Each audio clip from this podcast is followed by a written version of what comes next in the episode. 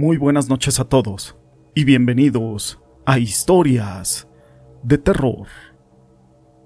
Los hombres de hoy creemos que ya no tenemos mucho por conocer, que ya no hay nada nuevo que descubrir. Pero en este programa vamos a conocer historias, experiencias, situaciones que ocurren del más allá y de lo sobrenatural. Algunas personas que son expertas en sanaciones energéticas dicen que puedes traer un muerto pegado y lo primero que deberías de sentir es una especie de dolor o de calor fuerte en la espalda, a la altura de los hombros, como si tuvieras un cuchillo clavado o como hierro ardiendo. Aparte, te debe de costar trabajo dormir, ese es uno de los síntomas más frecuentes. La sensación de que te acuestas pero no descansas y que te levantas por la mañana más cansado de lo que te acostaste.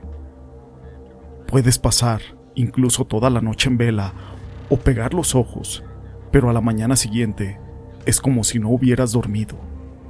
Pero todo esto no es relevante sin una historia. Mi nombre es José Llamas y te presento El muerto pegado. La siguiente historia está basada en hechos reales y fue compartida por Selene. Muy buenas noches a todos. Mi nombre es Selene y esta es mi siguiente historia. Yo me dedico a hacer limpias energéticas, entre otras cosas, y en algún momento conocí a una muchacha de nombre Gris. Yo sentía que ella tenía un muerto pegado. Cuando tuve la posibilidad de decirle. Se lo hice saber, y ella me dijo que cuando pudiera se iría a hacer una limpia. Así pasó el tiempo, meses incluso, y un día me llegó una revelación. Le mandé un mensaje a su pareja y le dije que Gris tenía que hacerse una limpia porque estaba en peligro y que tendría un accidente en la carretera y que si no se cuidaba tendría un accidente en la espalda también, puesto que ahí es donde tenía el muerto pegado. Todo le pasaría en su espalda. Con los días me dijo que estaba incapacitada, porque en el súper le habían pegado con un carrito en la espalda y que había sido un golpe muy fuerte. Incluso no podía caminar.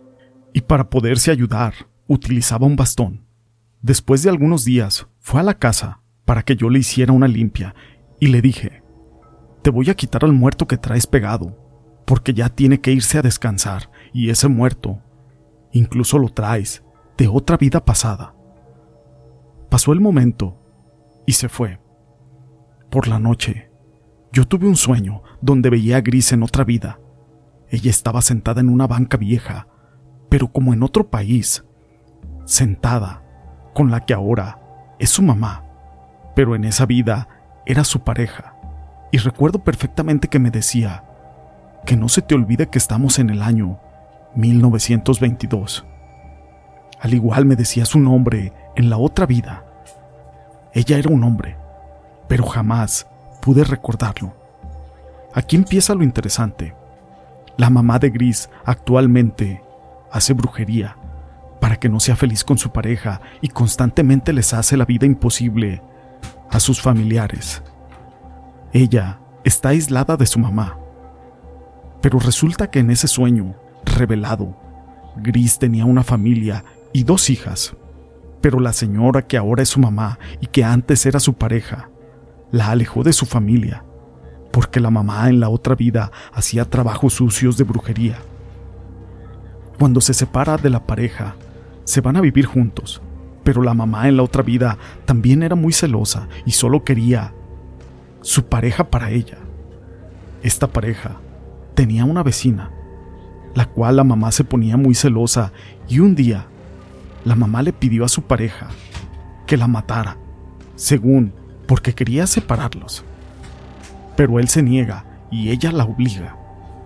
Total, la mata y la entierra y esa mujer que mató era el alma que traía cargando en esa vida.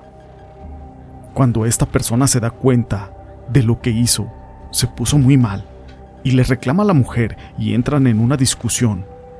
La pareja le pega con una pala en la espalda y la pareja que cree que lo mató, escarba y le entierra. Cuando él está bajo tierra, desesperado dice, en mi otra vida, yo haré mucho más por las personas que mueran. En su desesperación, muere y la señora que lo había matado es la mamá actualmente. Lo único que dijo, te amo tanto que te seguiré en todas tus vidas y por eso es que actualmente ella había venido y estaba en esta vida presente, encontrándose de la manera más cercana, sintiéndose su madre. 1922 a 1960 nació la señora, 38, y 38 es el resultado de la edad de gris. 1984 a 1922 es el número 62. Es la edad de la señora. Pero lo más interesante es que esto pasó a las 3.15 de la madrugada y al día siguiente, cuando yo le hablo para contarle todo lo que me había pasado en este sueño, me dice que a esa hora ella se estaba ahogando y que no podía volver en sí. Continuando con el sueño, de repente me veo en diferentes etapas del sueño y viajo en diferentes carros para llegar como a unas pirámides. En ese momento veo que Gris está sentada, como en unas gradas de piedra, pero en muy mal estado. Se veía como si estuviera enferma y retorciéndose. Y frente a mí estaba una luz muy fuerte. Era grande y era una mujer que me decía con una voz muy dulce, Gracias. Gracias, gracias, gracias. En repetidas ocasiones, y yo solamente le preguntaba el por qué. Porque me libraste. En ese momento, yo no me daba cuenta de que esa alma era la misma alma que Gris tenía pegada, hasta que me desperté y caí en cuenta. Esta es mi historia. No sé si es muy enredadiza, pero así son las visiones es como un torrente de información que va llegando y la tienes que ir acomodando. Otro dato muy interesante es que las dos hijas que tenían ellas en la otra vida vendrían a buscarla en esta vida porque jamás supieron qué pasó con el papá y la pareja que tiene actualmente tiene dos hijas jóvenes. Ellas son las hijas que no volvió a ver.